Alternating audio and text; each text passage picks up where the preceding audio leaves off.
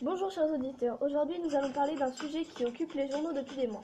Pour parler de ce sujet, nous accueillons Octavie Guerre. Octavie Guerre nous présentera les différents articles de la revue de presse. Mesdames, Messieurs, bonsoir. Nous allons parler d'un article de Libération qui perturbe tout le monde. Nicolas Sarkozy veut faire disparaître les bidonvilles où vivent la plupart des migrants. Mais le problème, c'est qu'il ne réfléchit pas. Donc s'il change de pays, ça générera des problèmes aussi partout. J'ai retenu à ce sujet une critique qui m'a beaucoup, qui m'a beaucoup touchée et qui a sensibilisé beaucoup de gens. J'ai envoyé des bulldozers de la part de Nicolas Sarkozy. Passons à un article.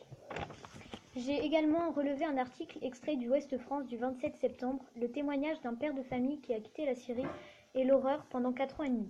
Mohamed, Nour et leur fille Maria affirment être un choix difficile de fuir leur pays. Un autre témoignage d'un jeune nommé Alu, fuyant le Mali, il s'est échappé d'une prison de djihadistes rejoignant l'Italie. Il déclare Un soir, un grand bateau nous a sauvés.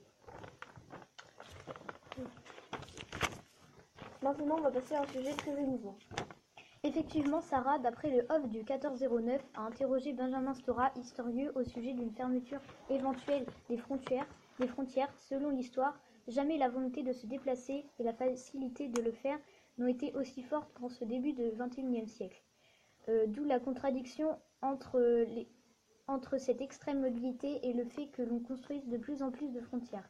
La crise migratoire est, le plus grand, est la plus grande tragédie humanitaire depuis la fin de la Seconde Guerre mondiale. J'espère que tous ces articles vous ont sensibilisé et vous a fait réfléchir. Merci à notre chroniqueuse Octavie Guillère et à bientôt dans la, re dans la revue de presse de The News. Nous allons passer à une critique de dessin de presse avec Thomas Prison. On va vous présenter un dessin de presse publié dans la presse de Chapat en 2016 dans le journal international New York Times. Ce sont des migrants qui arrivent en bateau sur une plage en Europe. Il y a un garde-côte bien habillé avec un parapluie européen au-dessus de lui. La mer est très agitée. Le garde-côte leur dit Goba qui veut leur dire de retourner d'où ils viennent. Euh, nous allons passer à une critique d'œuvre avec euh, Léo Coulbord. C'est une œuvre de Bensky, tagueur inconnu à Calais, créée le 29 décembre 2015.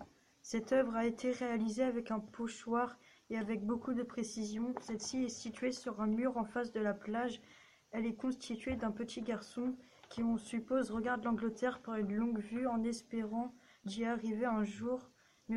Mais sur cette longue vue se cache la mort. On peut voir ça grâce au vautour posé sur celle-ci face à lui.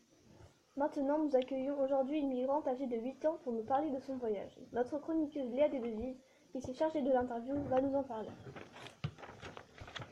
Bonjour Nawar, nous sommes très heureux de t'accueillir aujourd'hui. Nous allons te poser quelques questions. Peux-tu te présenter? Bonjour, je m'appelle Nawar, j'ai 8 ans et je vis en Allemagne depuis 3 mois avec mes parents et mes deux frères. Quels ont été les pays que tu as traversés? Je viens de Syrie, nous avons marché jusqu'en Turquie. En bateau, nous avons traversé la Méditerranée. Ensuite, à pied, nous avons parcouru la Grèce. Puis nous sommes enfin arrivés en Allemagne. Notre voyage a duré un mois. Sont, quel a été le pire et le meilleur moment de ton voyage? Le pire moment était la nuit. On dormait sur les rochers et il faisait très froid. Très froid. Le meilleur moment de mon voyage était lors de ma rencontre avec les ours blancs. Pourquoi es-tu contente d'être en Allemagne? Je suis contente car il n'y a pas de guerre.